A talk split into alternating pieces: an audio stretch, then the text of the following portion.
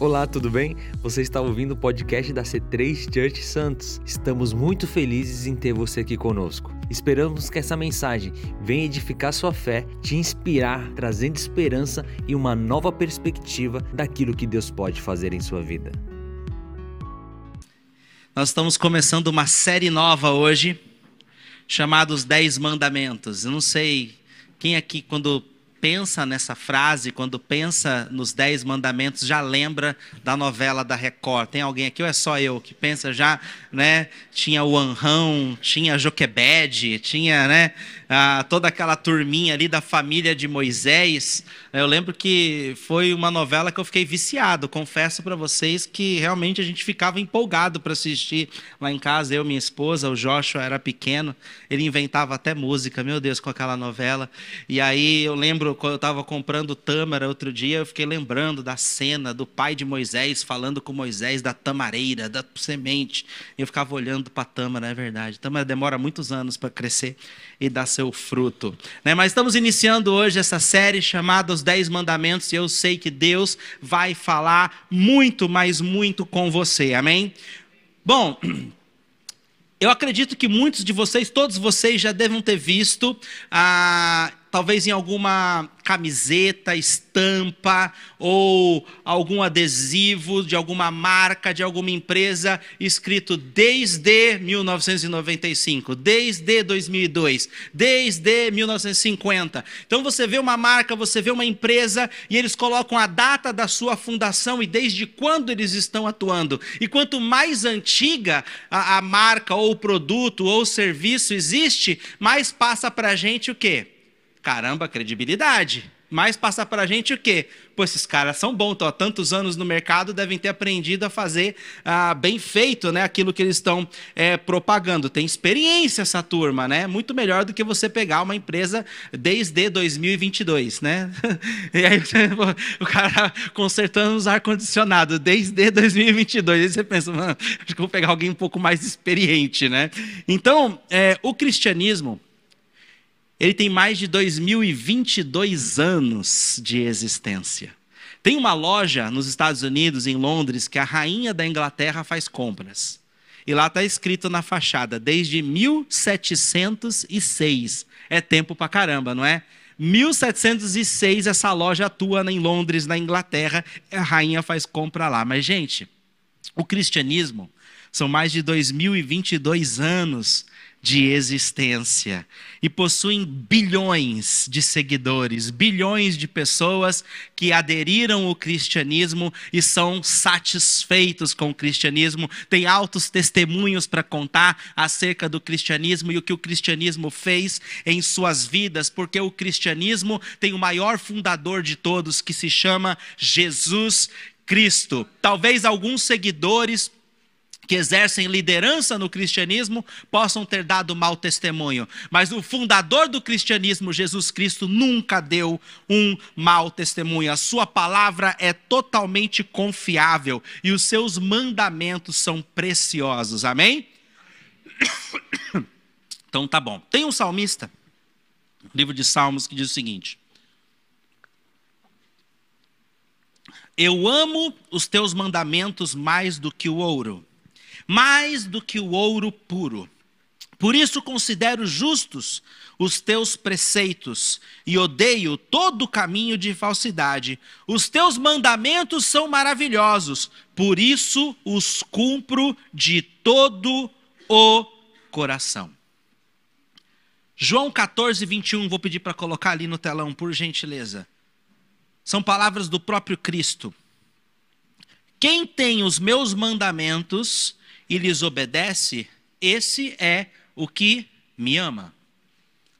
Aquele que me ama será amado por meu Pai, e eu também o amarei e me revelarei a ele. Então, quem tem os mandamentos do Senhor, os guarda, os obedece e o pratica, essa é a prova de amor. É assim que nós conhecemos quem ama e quem não ama o Senhor, porque não basta dizer eu te amo da boca para fora. As nossas ações, as nossas obediências, a nossa obediência tem que embasar o nosso discurso. O nosso discurso e as nossas ações têm que caminhar lado alado. Então, quem tem os meus mandamentos e lhes obedece, esse é o que me ama. E nós vamos discorrer ao longo desse mês os dez mandamentos. E nós vamos observar se nós temos esses mandamentos, se nós obedecemos esses mandamentos ou não. E eu vou dizer para você que quando eu comecei a meditar sobre isso, eu comecei a ser é, é constrangido, porque tem um desses mandamentos que eu estou furando. Falo, meu Deus, como pode? Como isso é possível? Mas eu vou falar isso mais no próximo domingo, então você não pode perder. Qual é o mandamento que o pastor Fábio está quebrando, né? Deus é gracioso, amém? Ele sempre nos, nos dá essa convicção e o conhecimento para que a gente possa consertar. Não é nada grave, eu creio que esse que eu quebro, quebro a maioria de vocês devem quebrar também, inconscientemente. Mas fica para a semana que vem, só para você ficar curioso. Vamos orar. Querido Deus, amado Pai, eu quero lhe agradecer por essa palavra.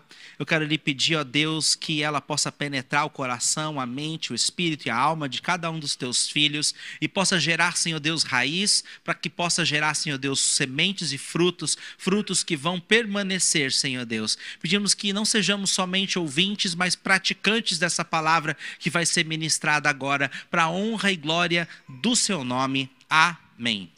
Amém. Vamos começar falando um pouquinho da trajetória de Israel. Até o momento onde Israel recebeu de Moisés, de Deus através de Moisés, esses dez mandamentos. E tudo começou no livro de Gênesis, capítulo 12. Em Gênesis, capítulo 12, o Senhor chama uma família para si, o Senhor chama um casal para si, o Senhor chama um homem, dizendo: Abraão, sai da tua terra, sai da tua parentela e venha para o lugar, e vá para o lugar que eu lhe mostrarei. E Abraão saiu junto com sua família, com seu sobrinho, junto com alguns servos, sua esposa, e foram peregrinando onde o Senhor ia mostrar e conduzi-lo. Milagrosamente, eles tiveram um filho, e esse filho se chamou Isaac. Isaac se casou com Rebeca, e eles tiveram dois filhos, e um desses filhos se chamou Jacó. E Jacó gerou doze filhos, no qual se tornaram as doze tribos de Israel. E um desses filhos foi José. José foi vendido como escravo por seus irmãos, porque os seus irmãos tinham ciúme de José. José era o queridinho do papai, e eles tinham muito ciúme porque ele era todo certinho e ele não gostava de nada errado. E quando os irmãos faziam coisa errada, José ia lá e caguetava e falava para o pai. Então eles tinham um ciúme mortal que o pai o prestigiava mais do que os outros, porque ele era nascido da sua esposa favorita. Também tinha tudo isso naquela época. E aí José acabou sendo vendido como escravo e lá no Egito, depois de muitos altos e baixos, ele acabou se tornando governador do Egito. E houve uma fome na terra uma fome que assolou toda a terra, uma fome onde só o Egito havia comida, porque Deus tinha dado estratégia para José, para que juntasse mantimento ao longo de certos anos, para que pudessem passar pelo período de dificuldade, pelo período de seca. E houve fome na terra de Jacó e os irmãos de José. E aí Jacó manda seus filhos irem até o Egito buscar comida. E quando eles chegam lá, eles acabam tendo um reencontro maravilhoso. Se você nunca ouviu ou leu sobre a história de José, é maravilhosa, uma história de perdão, uma história que arranca lágrimas até dos meus olhos, que eu sou muito difícil de chorar, mas quando eu leio essa história, eu vejo o perdão, eu vejo o amor, o per, a, a, família passando pelas as dificuldades e superando tudo aquilo para ter unidade, é realmente muito emocionante. E aí eles se unem novamente, e aí José manda buscar seu pai Jacó, e seu pai Jacó vem com toda a família, ao todo 70 pessoas, com servos e servas, e eles se estabelecem em Gossém, que é uma região do lado do Egito, e ali eles continuam criando seus gados, plantando, colhendo e crescendo e se multiplicando. E aquelas 70 pessoas, ao longo dos anos, se torna uma poderosa nação, se torna uma multidão de pessoas, se torna milhões de pessoas.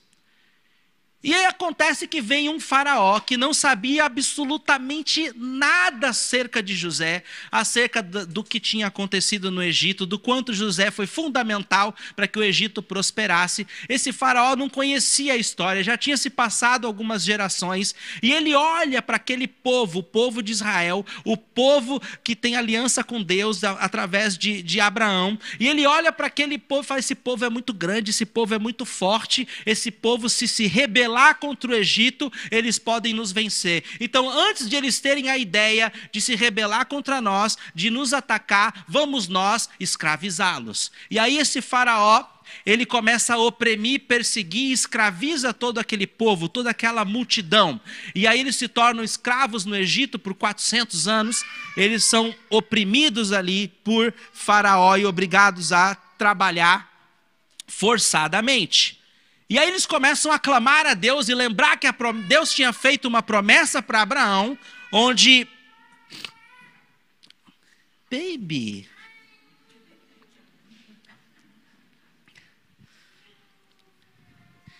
Esse chorinho na madrugada, gente. É uma delícia. E aí, onde eu estava? Abraão. E o povo lembrou da promessa que Deus tinha feito a Abraão, que eles iam ter uma terra que manda leite e mel. Só que a realidade deles estava muito aquém da promessa que Deus havia prometido. Então eles olhavam Egito, que chama terra, significa terra de limitação.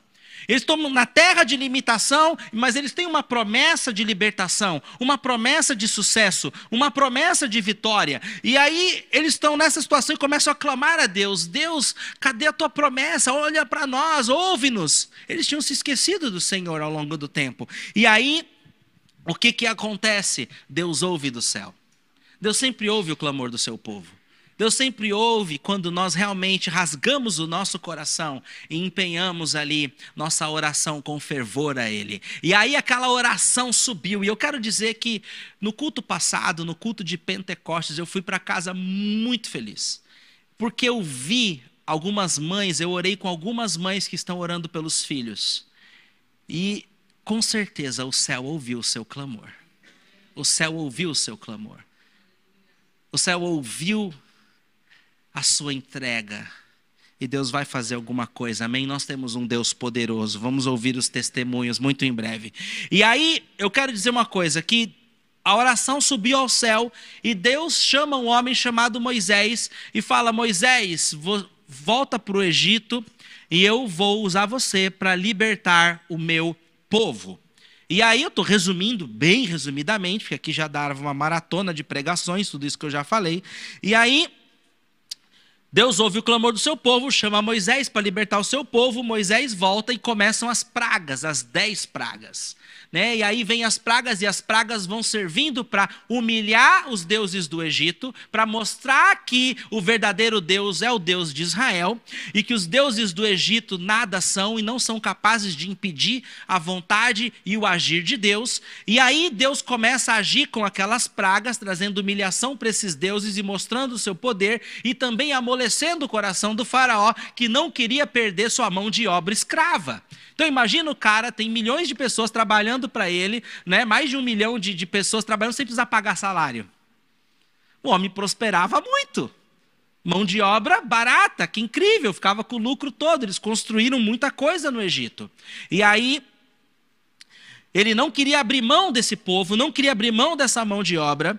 E aí aconteceu que Deus foi amolecendo ele através das pragas. E a última praga, a praga mais poderosa de todas, era a praga onde o anjo da morte viria e ceifaria a vida dos primogênitos mas o, o, o, anjo da morte não entraria nas casas que haviam sangue do cordeiro na porta. Então o povo de Deus foi instruído a sacrificar um cordeiro, pegar o sangue desse cordeiro, já representando Jesus Cristo, muitos anos, que viria muitos anos depois, e passassem o sangue naquela porta. E quando o anjo da morte vinha e vinha o sangue na porta daquela casa, ele não entrava naquela casa, porque ele sabia que aquela casa tinha comunhão com Deus, aquela casa tinha aliança com Deus. E isso é um retrato dos fins dos tempos.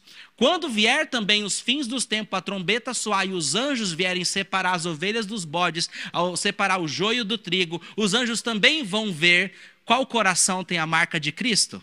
E os corações que tiverem a marca de Cristo subirão com ele nas alturas. Amém? Então. Ali o anjo não entrava naquela casa, mas quando a casa não tinha a marca do sangue, ele entrava e o, e o, primogênito, filho mais velho daquela família, morria na hora. Inclusive o herdeiro do trono, filho de Faraó, foi levado naquela noite. Faraó ficou tão constrangido com aquilo, ficou tão triste com aquilo, falou: manda esse povo embora, que esse Deus dele vai nos destruir por completo. E aí ele liberta aquele povo e o povo sai. O povo sai. Ali foi a, comemorada a primeira Páscoa. A Páscoa começou naquele momento, naquele momento que o sangue estava nas portas e o anjo da morte passou batido por aquelas casas, e aquelas casas estavam tendo comunhão com o Senhor, celebrando a Páscoa, comendo do cordeiro, lembrando das promessas de Deus. E Deus falou para Moisés: Olha, manda eles colocar a sandália nos pés, apertar o cinto, comer depressa, porque depois que o anjo da morte passar, Faraó vai liberar vocês e vocês vão sair abençoados dessa terra. E eles foram com muito ouro, com muita prata, com muito gado, porque Deus fez o egípcio pagar por todos os anos de trabalho que eles tiveram naquela terra. Eles não saíram com uma mão na frente e outra atrás, Deus não os dispensou de mãos vazias, e Deus começou a conduzir aquele povo ao longo do deserto. Teve um mar vermelho, mas nós temos um Deus de promessa, um Deus de milagres, um Deus que não existe barreira intransponível para ele. Ele separou as águas, deixou terra seca, o povo atravessou, chegou do outro lado, o povo era era guiado por uma coluna de fogo de noite, uma coluna de fumaça de dia, e o Senhor ia sustentando aquele povo. E 50 dias depois da celebração da primeira Páscoa, Deus pede para Moisés subir no monte, no Monte Sinai. E no Monte Sinai, Deus disse para Moisés: Moisés, vai no monte que eu vou me manifestar ali. E ali no monte, coisa incrível aconteceu. Olha só, abre comigo a Bíblia no livro de Êxodo 19. Êxodos 19. Resumão de Israel, esse, né? Versículo 4 diz o seguinte: Vocês viram o que eu fiz ao Egito e como os transportei sobre as asas de águias e os trouxe para junto de mim. Agora, se me obedecerem fielmente e guardarem a minha aliança, vocês serão meu tesouro pessoal entre todas as nações. Embora toda a terra seja minha, vocês serão para mim um reino de sacerdotes, uma nação santa. Essas são as palavras que você dirá aos israelitas. Olha que incrível a promessa que Deus faz. Agora, se vocês me obedecerem, eles já estavam livres, já não estavam mais num lugar de limitação. Eles estavam na terra onde tudo era, ia ser possível, onde Deus iria conduzi-los. E o próprio Deus fala para ele: agora, se vocês me obedecerem fielmente, guardarem a minha aliança, vocês serão meu tesouro pessoal. Olha que incrível isso. Olha que promessa que Deus faz para o seu povo. E essa promessa é válida hoje para aqueles que recebem Jesus. Quando você recebe Cristo como seu Senhor e Salvador, você se torna tesouro pessoal do Senhor.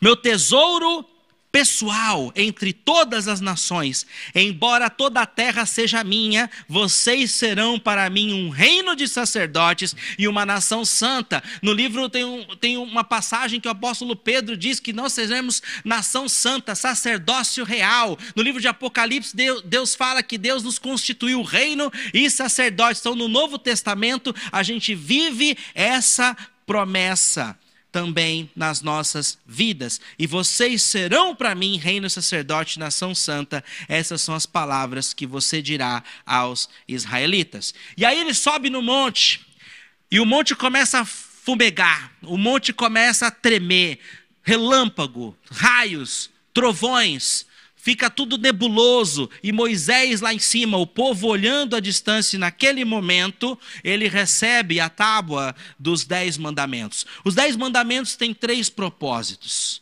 Ele é uma mureta de proteção, um guardrail, mantendo a humanidade num caminho moral. A mureta de proteção numa estrada impede que um carro saia da estrada. E essa mureta impede que a humanidade saia do caminho, da trilha correta, do caminho moral. Ele é um espelho que mostra a nossa falha moral e a necessidade de um Salvador. Terceiro propósito, ele é um guia que mostra o coração e o desejo de Deus para com o seu povo. Esses mandamentos são o padrão de Deus para a moralidade, que é bem diferente do padrão do homem de moralidade. Então, quem Deus é e o que ele fez por nós, lhe dá o total direito de declarar mandamentos para a sua humanidade seguir, porque ele sabe o que é bom para mim, ele sabe o que é bom para você. Agora, presta atenção em algo interessante. Deus não esperou o seu povo sair do Egito. Ele não, ele não fez o povo, deixa eu reprisar isso aqui. Deus não fez o povo obedecer os mandamentos no Egito para depois tirá-los de lá. Ele não disse assim: olha, Está aqui meus dez mandamentos. Se vocês forem fiéis nesses mandamentos aqui, cumprirem tintim por tintim, tudo aquilo que está escrito aqui, aí sim eu vou tirar vocês do Egito e vou levar vocês numa terra que, eu, que mana leite e mel. Não foi isso que Deus fez. Deus primeiro os libertou dali, os tirou daquela condição e aí entregou os seus mandamentos e disse: agora vocês vão me obedecer. E assim ele faz conosco. Ele nos salva, nos redime, nos tira do reino das trevas e nos coloca no reino da sua maravilhosa luz. Ele nos tira do tremendal de lama e nos coloca sobre a rocha. E quando nós estamos lavados e remidos no sangue de Jesus, ele nos diz agora: obedeça meus mandamentos. Amém? Olha que Deus maravilhoso. Mostra que é tudo pela graça e não pelo nosso esforço. Ele primeiro nos cura, nos restaura, nos salva e depois ele fala: agora me obedece, filho e filha, que vai ser bom para você. Romanos 7,12 diz: de fato a lei é santa, o mandamento é santo, é justo e é bom. Quais são os dez mandamentos, pastor? Vamos lá. Não terá outros deuses além de mim. Não farás para ti nenhum ídolo não tomarás em vão o nome do Senhor. Lembra-te do dia do sábado para santificá-lo. Honra teu pai e tua mãe. Não matarás, não adulterarás, não furtarás, não darás falso testemunho e não cobiçarás. A gente vai perceber ao longo do tempo que o nosso relacionamento com Deus, a forma que a gente se relaciona com Ele, impacta diretamente como nós relacionamos com outras pessoas. Os primeiros quatro mandamentos não terá outros deuses além de mim, não farás para ti nenhum ídolo, não tomarás em vão o nome do Senhor. Lembra-te do dia do sábado para santificá-lo. Tem tudo a ver com relacionamento vertical, tem tudo a ver com Deus. E os outros seis mandamentos têm a ver com horizontal, nossos relacionamentos um com os outros, nosso relacionamento com pessoas, ok? Então, os dez mandamentos são fundamentos para os nossos valores e os nossos princípios. Eu não sei se você sabe, mas a constituição de vários países foram pautadas, foram baseadas nos dez mandamentos, nas leis de Deus.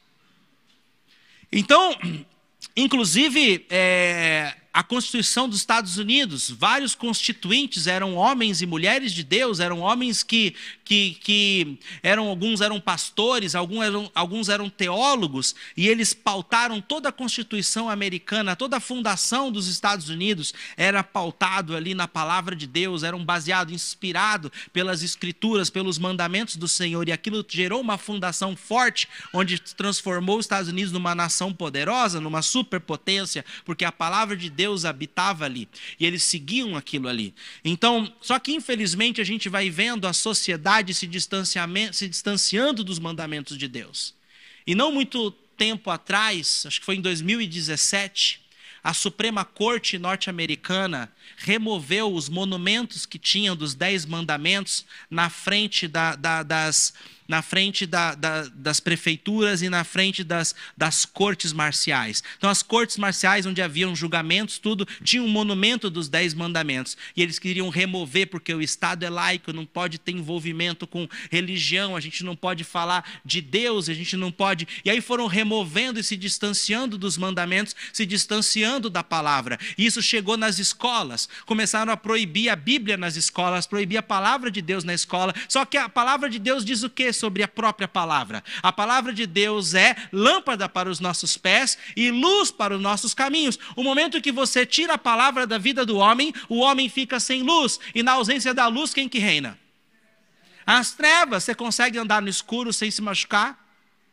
Não consegue, você vai cair. Sem os mandamentos de Deus, que é a palavra de Deus para nos nortear, nós vamos caminhar na escuridão, nós vamos andar errantes, nós vamos cair nas armadilhas dos inimigos, nós vamos se dar mal. E o que, que aconteceu com as escolas? No momento que proibiram os mandamentos de Deus de ser ensinado, a, a, a, o declínio moral das escolas foi drástico.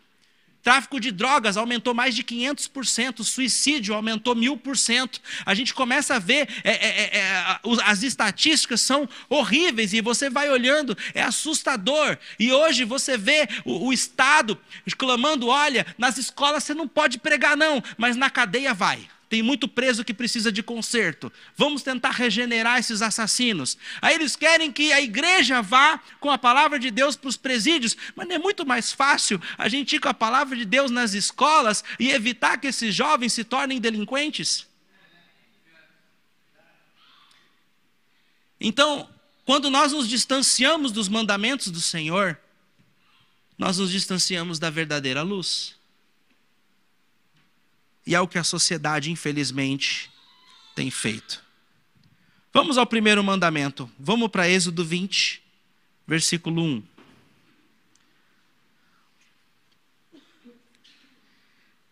E Deus falou todas essas palavras: Eu sou o Senhor, o teu Deus, que te tirou do Egito, da terra da escravidão. Eu amo como ele se apresenta aqui.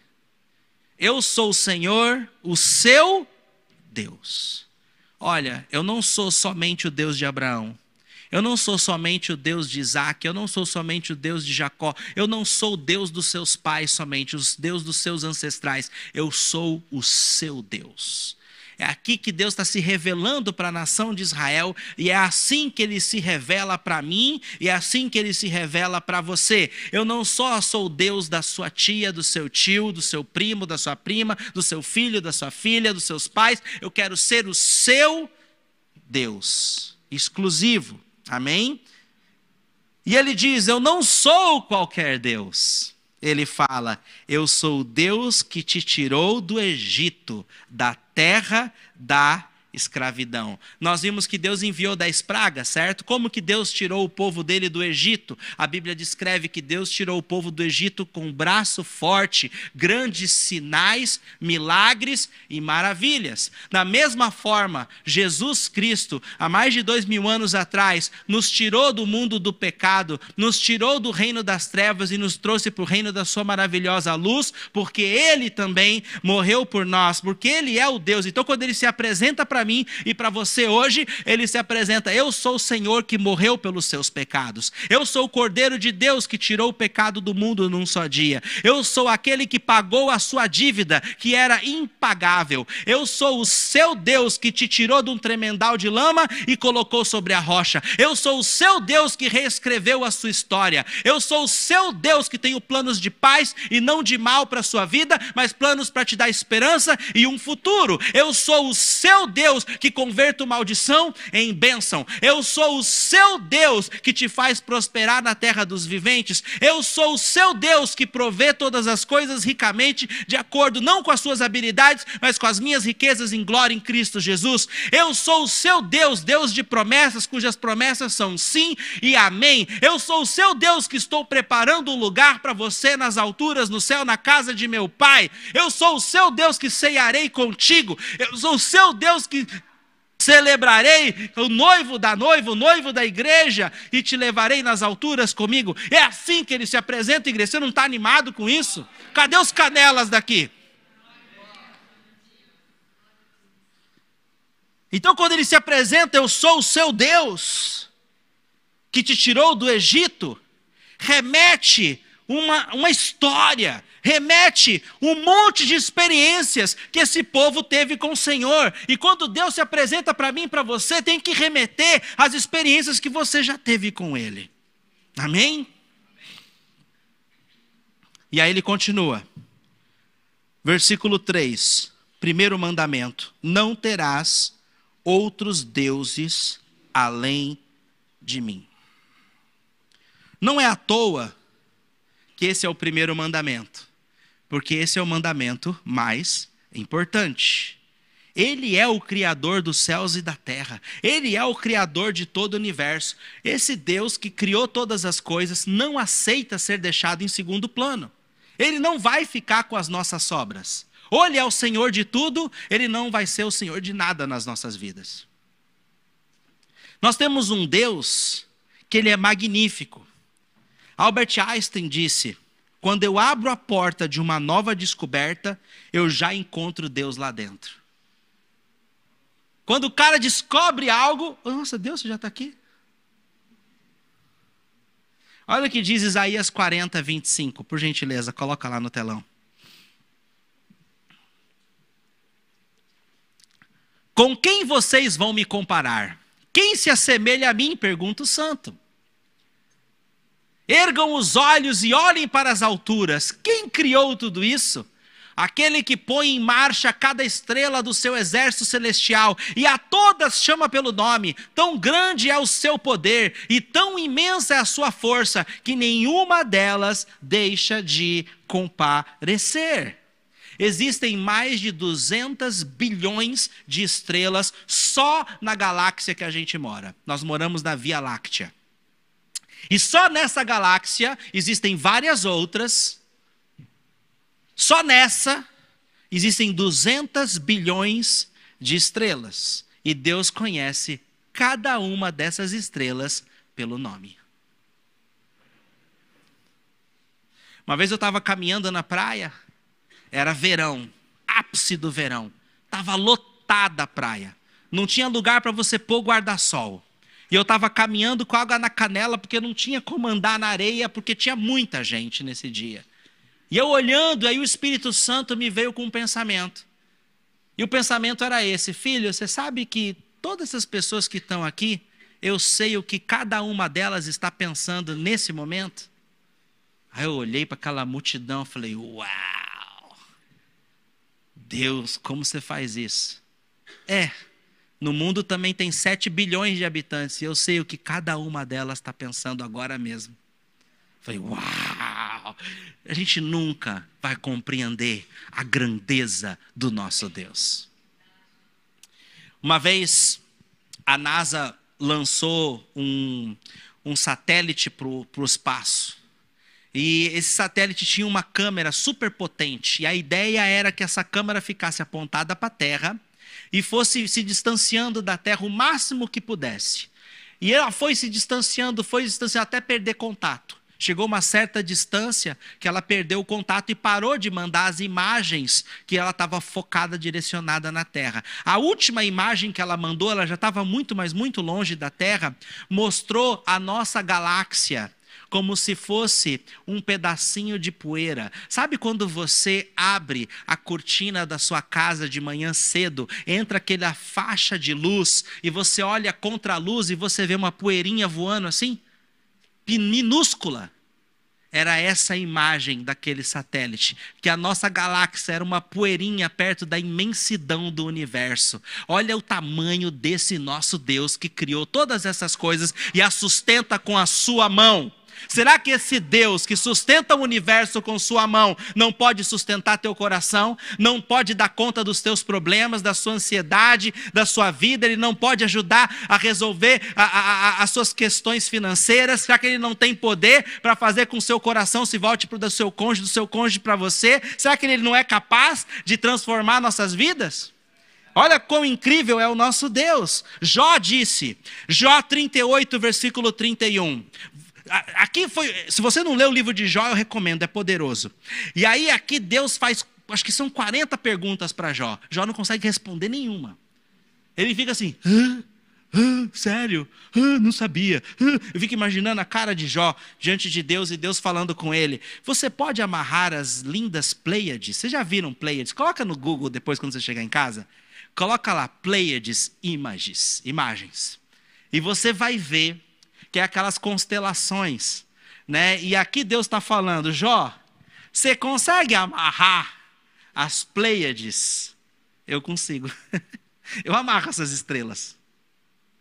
Você pode afrouxar as cordas do Orion, depois você digita no Google Orion para você ver as imagens. Você vai olhar e você vai ver as constelações. É você já deve ter visto que a gente faz as ligações ali e tal, e tem a ursa maior e tal. E aí ele continua dizendo aqui: você pode fazer surgir no tempo certo as constelações, ou fazer sair a ursa com seus filhotes. Né? E aí, você conhece as leis dos céus? Você pode determinar o domínio de Deus sobre a terra? Óbvio que não. Então, nós temos um Deus grandão, amém? Um Deus maravilhoso, e eu te pergunto, e aqui ele diz: ele é exigente, ele é zeloso. Não terás outros deuses além de mim. E quando você começa a entender quem é Deus, você fala, eu nunca vou querer ter outro Deus além desse. Eu não sei se você serviu outros deuses antes de conhecer Jesus. Eu não sei se você seguiu outras crenças antes de conhecer o Senhor Jesus. É incomparável. E aí eu te pergunto, nesse primeiro mandamento, não terás outros deuses além de mim. Onde está Deus na tua vida? Qual prioridade você tem dado a Ele? Eu já dei esse exemplo aqui outras vezes na igreja, já faz um bom tempo. Talvez alguns se lembrem, outros nunca ouviram. Se a tua vida fosse um carro, onde Jesus estaria? Será que Jesus estaria no porta-malas do seu carro? Quando chega domingo, você estaciona o carro, você abre o porta-mala, pode sair, Jesus, estamos indo para o culto. E aí você tira, Jesus sai do porta-mala e você leva Jesus para um happy hour religioso? Ou será que Jesus está no banco de trás, no banco do passageiro? Não, pastor, Jesus não está no banco de trás, não, pegando carona comigo, de jeito nenhum. Jesus está sentado do meu lado. Ah, ele está sentado do teu lado somente para te fazer companhia, porque você não gosta de andar sozinho. Não, pastor, de jeito nenhum. Jesus está no banco do motorista. Ele está dirigindo a minha vida. Amém. Se Deus está dirigindo sua vida, glória a Deus. Mas que tipo de passageiro é você? É aqueles que fica toda hora gritando: Olha a lombada, Jesus, para, para, olha, vai bater. Jesus não vira para a esquerda de jeito nenhum. Eu quero esse caminho, aquele não. É assim que você faz?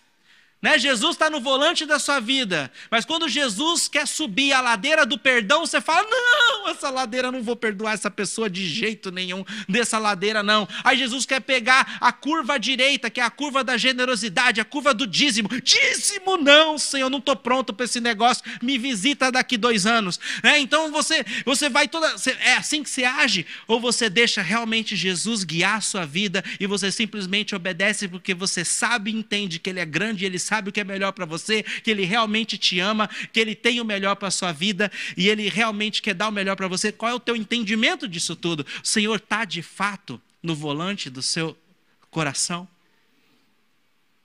Como saber se Deus é o número um em nossas vidas? Tem uma palavra em inglês, o pessoal da manhã acertou de primeira. Perguntar para vocês que vocês estão bons em inglês. É fácil. Como é primeiro em inglês? First. F-I-R-S-T. Cinco letras. Deus está first, em primeiro lugar, nas suas finanças, F. Deus está em primeiro lugar nos seus interesses, I. Deus está em primeiro lugar nos seus relacionamentos, R. Deus está em primeiro lugar no seu schedule, que significa agenda, S. Deus está em primeiro lugar na sua agenda. Deus está em primeiro lugar ter troubles, que significa problemas e dificuldades. Ele está em primeiro lugar quando você tem problemas e dificuldades. É uma pergunta que eu quero que você faça para você mesmo. Deus está em primeiro lugar nas minhas finanças. Coloque Deus em primeiro lugar nas suas finanças. Coloque Deus em primeiro lugar na sua carreira, que seus interesses significam a sua carreira, o seu hobby, a sua recreação. Coloque Deus em primeiro lugar nos seus relacionamentos. Coloque Deus em primeiro lugar na sua agenda. Coloque Deus em primeiro lugar diante dos seus problemas e das suas dificuldades. Vamos ver o número um, finanças. Coloca para mim, por gentileza, Deuteronômio 8:11. Deuteronômio 8, versículo 11. Aqui o próprio Deus está alertando o seu povo acerca do futuro. E se você não chegou nesse futuro que você sonha, esse alerta é para você agora. Tenham cuidado de não esquecer do Senhor, o seu Deus, deixando de obedecer aos seus mandamentos, às suas ordenanças e aos seus decretos que hoje eu ordeno a vocês. Próximo. Não aconteça que, depois de terem o quê? Comido até ficarem satisfeitos, de terem construídos boas casas e nelas morado, de aumentarem os seus rebanhos, a sua prata, o seu ouro, todos os seus bens, e o seu coração fique orgulhoso, e vocês se esqueçam do Senhor, o seu Deus, que os tirou do Egito, da terra da escravidão. O teste mais difícil da vida de um homem e de uma mulher é o teste do sucesso. Quando você está no perrengue, você clama a Deus, você está perto de Deus, você busca, é muito mais fácil. Agora, quando você está no momento de glória, Ninguém está doente em casa. Você está ganhando bem, você está na tua melhor fase da sua carreira. Você não precisa de nada. Tudo feliz. Aí é que mora o perigo de você ficar soberbo e se esquecer do Senhor, que te tirou do mundo do pecado, que te deu graça, que te concedeu essas bênçãos. E aqui Deus estava alertando o povo: tome cuidado, porque vocês vão conquistar essas coisas. Mas quando esse dia chegar, não permita que vocês se esqueçam de mim. Porque as muitas bênçãos podem sufocar o nosso amor pelo Senhor. Porque a gente começa a priorizar a bênção do que o abençoador. Então, quando o Senhor está dizendo não terá outros deuses além de mim, a gente tem que tomar cuidado. A Bíblia fala que Deus resiste o orgulhoso e dá graça ao humilde. Se o teu coração se tornar orgulhoso, Deus vai virar as costas para você. O amor ao dinheiro é a raiz de todos os males. Todo mal que existe no mundo, se você for percorrendo esse mal vai chegar na sua origem o amor ao dinheiro. Por que, que o político é corrupto? Porque ele ama dinheiro. Por que, que existe tráfico de drogas? Porque essas pessoas amam o dinheiro. Por que, que existe assalto, roubo, gente querendo levar vantagem em cima da outra?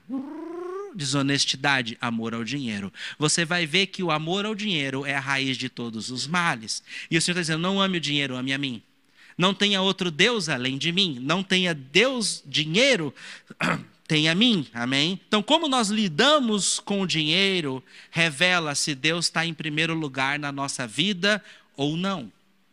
Se somos generosos com a causa do reino de Deus, se somos generosos com missões, se nós entendemos, buscamos compreender o princípio do dízimo e o praticamos, tudo isso revela se Deus está ou não está em primeiro lugar. Se isso é um tema para mim, é sinal de que Deus ainda não está em primeiro lugar na minha vida. Se eu tenho medo, receio do que pode acontecer, é sinal que eu ainda não aprendi a colocar Deus em primeiro lugar nas minhas finanças. Então, um, coloque Deus em primeiro lugar nas suas finanças. Nós vamos estar obedecendo o primeiro mandamento. Coloque Deus em primeiro lugar nos seus interesses, nas suas carreiras, hobbies e recreação. Quando uma pessoa vai no estádio de futebol, eu fico indignado quando eu vejo isso. Às vezes eu vejo um irmão Lá no estádio, às vezes eu vou assistir um jogo outro do Santos. Aí o cara tá lá gritando: vai Santos, vai peixe, uau! E tá lá pulando, gritando, gritando, chamando o juiz de ladrão, falando um monte de coisa tal, super empolgado. Quando o time faz gol, grita, berra. Aí quando chega na igreja, a igreja tá se derramando na presença de Deus e tá lá assim, ó.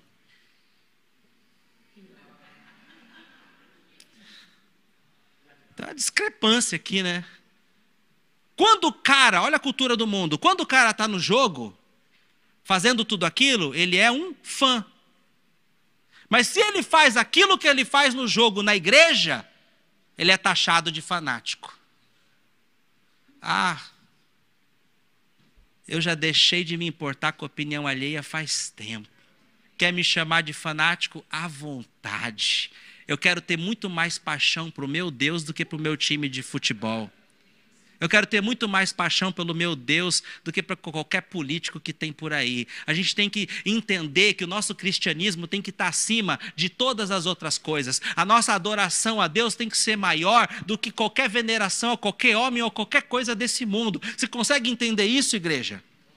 Deus tem que estar em primeiro lugar nos nossos interesses. Sobre o que você mais gosta de conversar? Qual é o assunto que mais te deixa vivo quando você está conversando? A Bíblia fala que no caminho de Emaús, Jesus se colocou do lado de dois discípulos e começou a falar acerca das Escrituras, explicando o que haveria de acontecer com ele, de que ele ia sofrer, padecer, morrer no terceiro dia, morrer e depois no terceiro dia ressuscitar. E aí os discípulos falaram: não queimava o nosso coração quando ele nos explicava as Escrituras? Gente, quando eu estou falando com homens e mulheres de Deus e nós começamos a falar de Deus, meu coração queima. Se o teu não está queimando, tem coisa errada.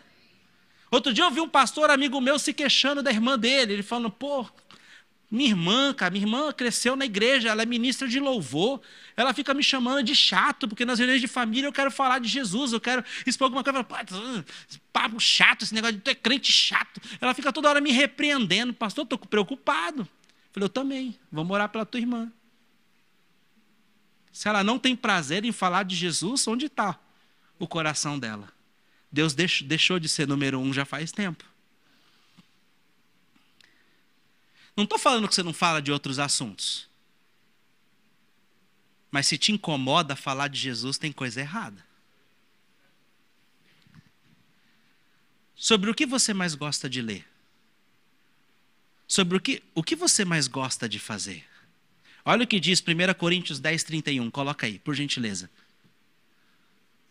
Assim, quer vocês comam, quer vocês bebam, quer façam qualquer outra coisa, façam tudo para a glória de Deus. Amém? Então, tudo que a gente for fazer, vamos colocar Deus em primeiro lugar. Deus está em primeiro lugar nos seus relacionamentos.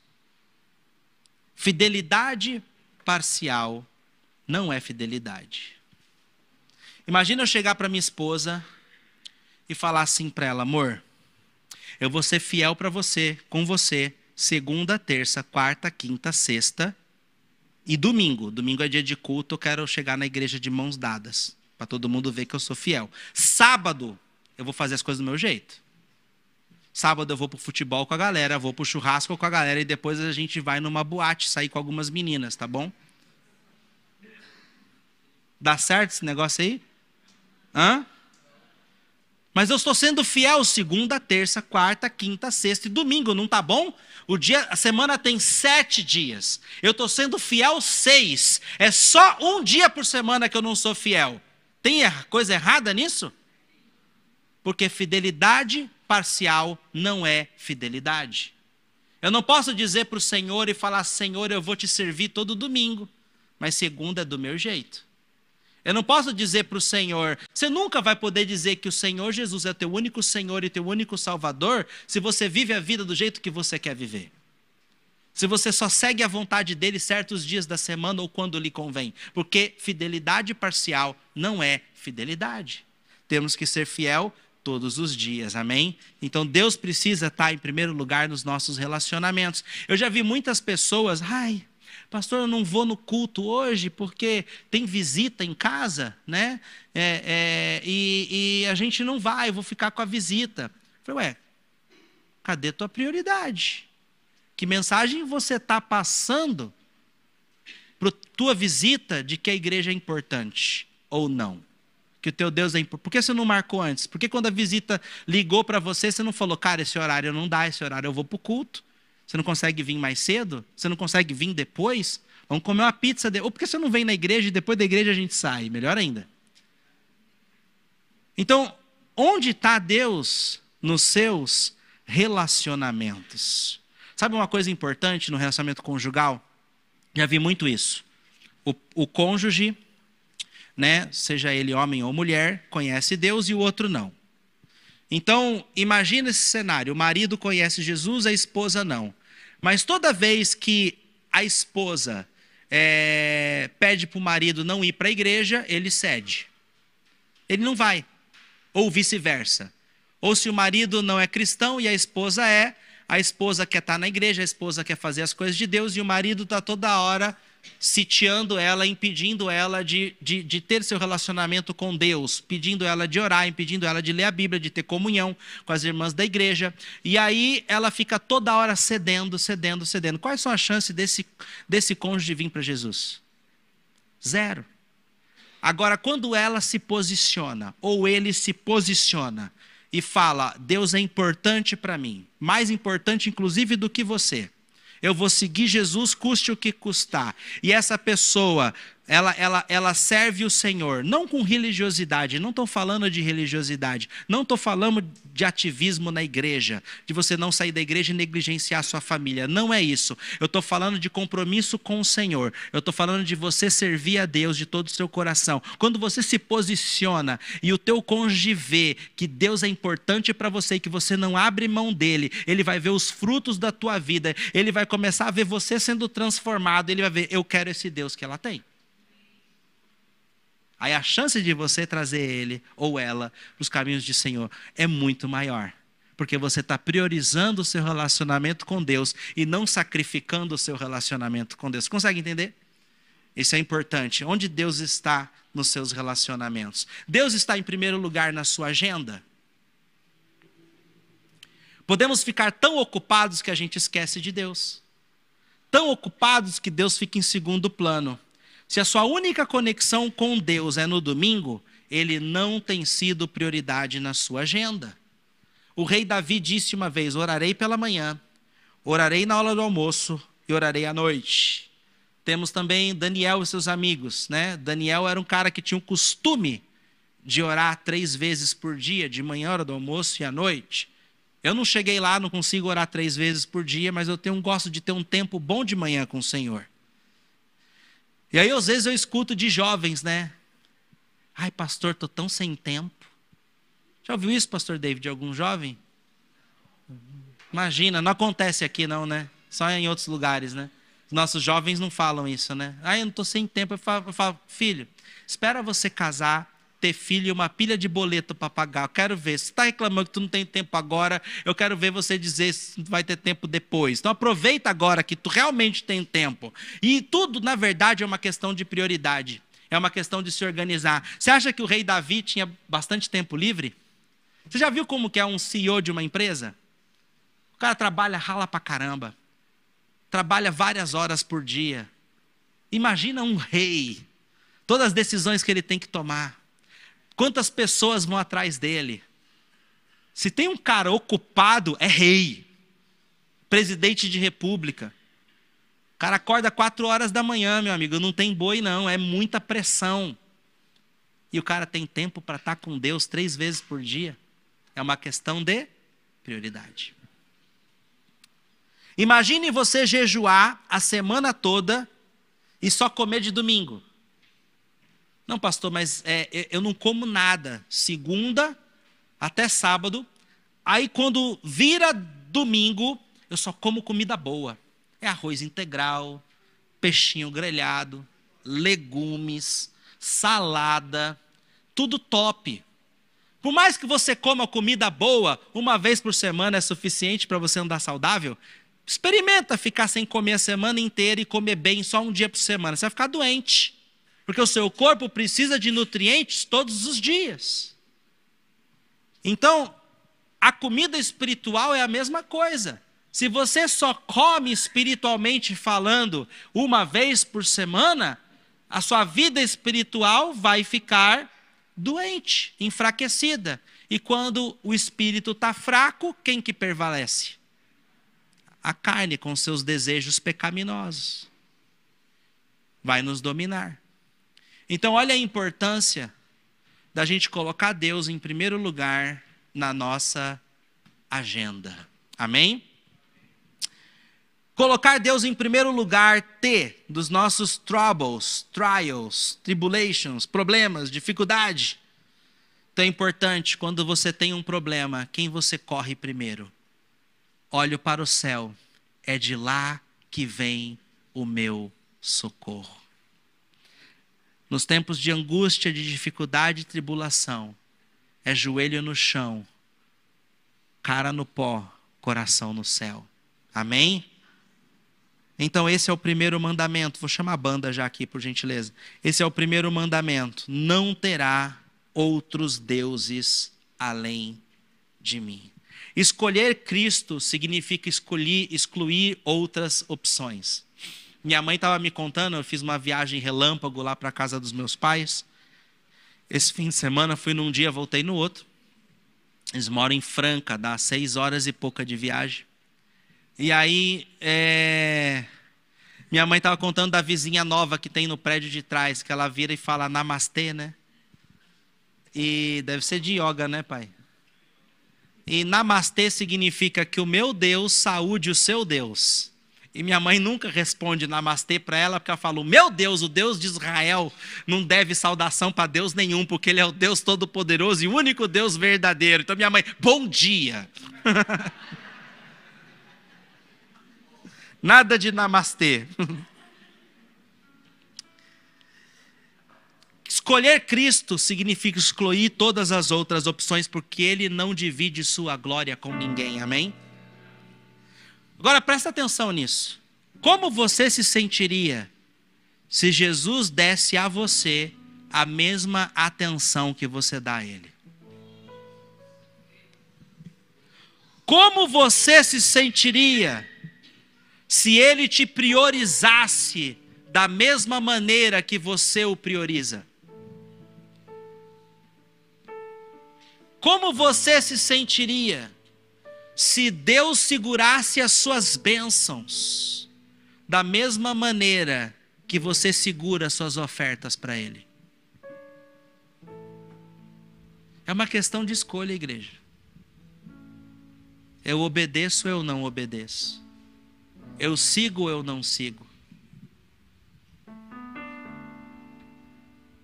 Santo Agostinho dizia que não podemos dizer que Jesus é o Senhor da nossa vida, se Ele não for o Senhor de tudo em nossa vida.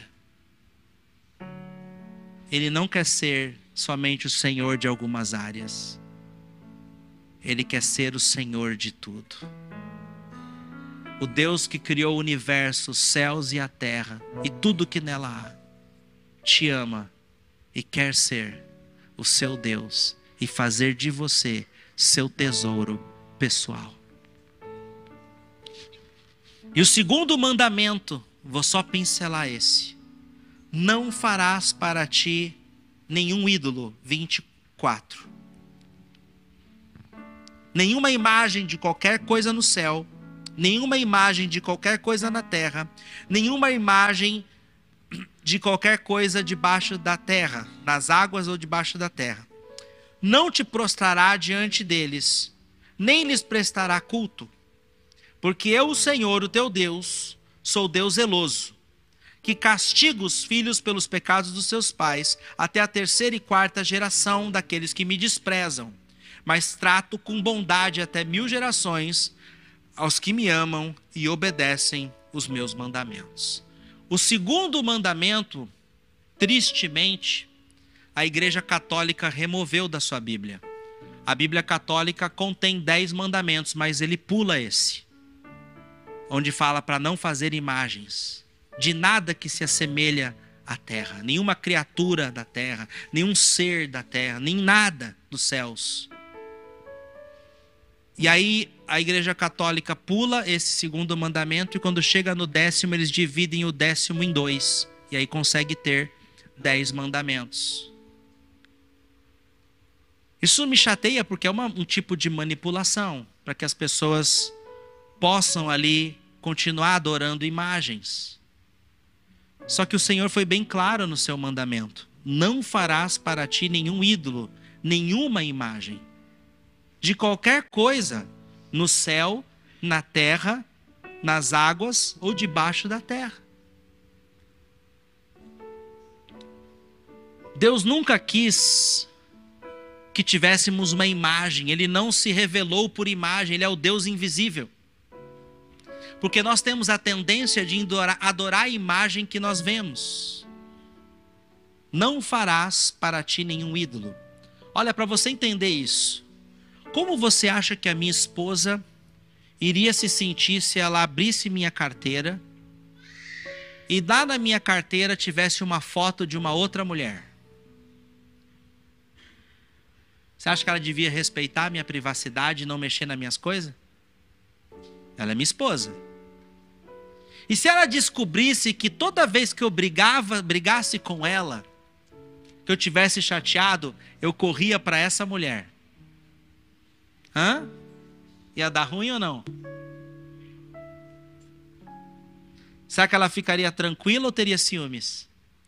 O que você acha que ela faria com a foto da moça? Ia picar, ia botar no fogo. O que você acha que ela ia fazer comigo? Por quê? Alguém estranharia essa injúria, essa indignação?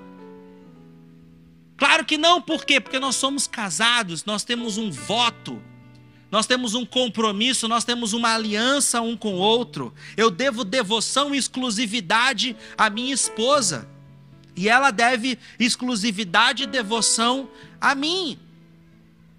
Deus se sente da mesma forma. Quando levantamos ídolos no nosso coração, quando adoramos outros deuses além dele, você consegue entender que isso é uma questão de amor? E amor é exclusividade? Minha esposa não quer uma rival no nosso relacionamento. Eu sou dela e ela é minha. Deus também não quer rivais no relacionamento dele conosco. No Antigo Testamento, idolatria era considerado um adultério.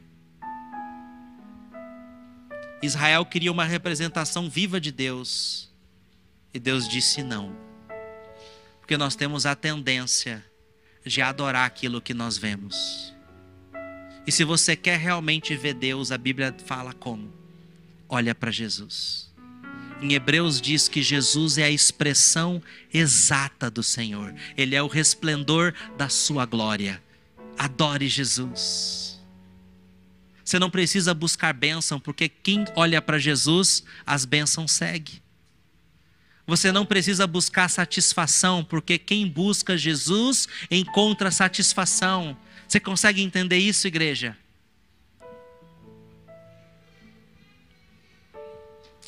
Quais são as imagens de hoje que pode estar inibindo o seu relacionamento com Deus? Idolatria. Ela acontece quando nós seguramos qualquer valor qualquer ideia, qualquer atividade acima de Deus. Idolatria nos dias de hoje é beleza física. A pessoa exalta o corpo, o fitness, a riqueza, o sexo, a fama, o poder, o egoísmo, onde tudo é sobre você, isso é uma idolatria. O narcisismo. Não se faça um ídolo.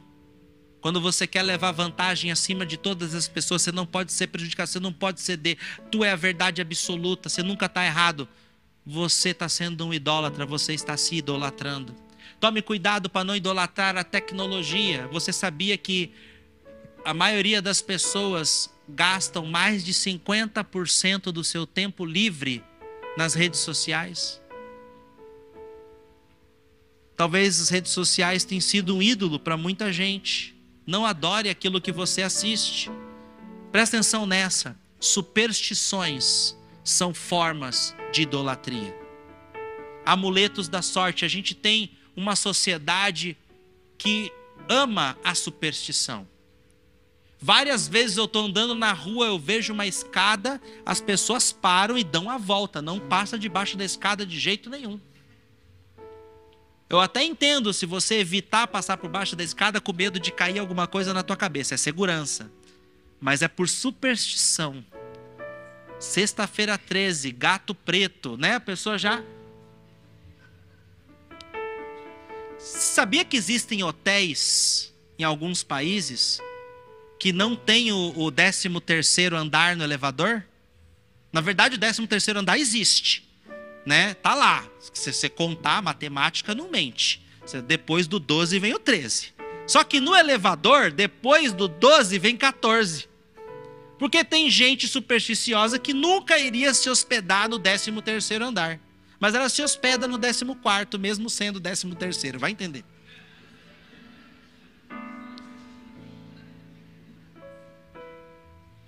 Então, quando você é supersticioso, você está reconhecendo outros poderes que não vêm de Deus. Trevo de quatro folhas, o próprio terço, o próprio. Você está reconhecendo que aquilo te protege, não é Deus que te protege, é aquele amuleto que te dá sorte, ou aquilo te dá azar. Você está reconhecendo outros poderes que não é Deus. Você está dando valor para algo que não é Deus. Você está colocando tua esperança em algo que não é Deus. Isso é idolatria. Você está erguendo uma imagem para colocar a sua confiança. Eu já vi crente com pé de coelho, gente.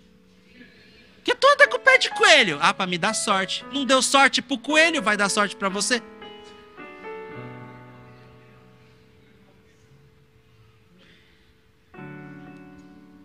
Horóscopo. Se você permite que o horóscopo dite o seu futuro, isso é idolatria. Você está se submetendo para que outros poderes ditem o seu futuro, meu amigo, meu futuro, quem dita é o Senhor e a sua palavra. Tem gente que faz tatuagem do signo. Pelo amor de Deus, se você é cristão, você sabe quem é maior. Não é o signo que dita o seu futuro. E o seu futuro é o Senhor, amém, que fez os céus e a terra. Não dê legalidade para que essas coisas venham influenciar e contaminar a sua vida. Isso é idolatria. Tem um versículo na Bíblia que fala que todos aqueles que praticam feitiçaria, adivinhações, signo não é uma forma de adivinhação, e vai falando, é, mandiga, a Bíblia vai descrevendo, vai destrinchando uma série de coisas e quando você chega no final, fala: tudo isso é detestável perante Deus. É detestável. Olha que forte essa palavra. Então, igreja, eu te convido a lançar fora as imagens que esse mundo te oferece, porque elas são vazias. Feche os seus olhos, por gentileza. Eu vou ler um salmo para você. Deixe esse salmo entrar no teu coração. Por que perguntam as nações: Onde está o Deus deles? O nosso Deus está nos céus e pode fazer tudo o que lhe agrada. Os ídolos deles de prata e de ouro são feitos por mãos humanas. Presta atenção agora. Tem boca, mas não pode falar. Tem olhos, mas não podem ver. Tem ouvidos, mas não podem ouvir. Tem nariz, mas não podem sentir cheiro. Tem mãos, mas nada podem apalpar. Tem pés, mas não podem andar. Nem emitem som algum com a garganta.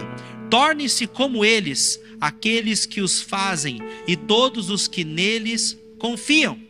Confie no Senhor, ó Israel ele é o seu socorro, Ele é o seu escudo. Confie no Senhor, os sacerdotes, Ele é o seu socorro, Ele é o seu escudo. Vocês que temem ao Senhor, confie no Senhor, Ele é o seu socorro, Ele é o seu escudo. O Senhor lembra-se de nós e nos abençoará. Abençoará os israelitas, abençoará os sacerdotes, abençoará os que temem o Senhor, do menor ao maior. Que o Senhor os multiplique a você e aos seus filhos Sejam vocês abençoados pelo Senhor que fez os céus e a terra.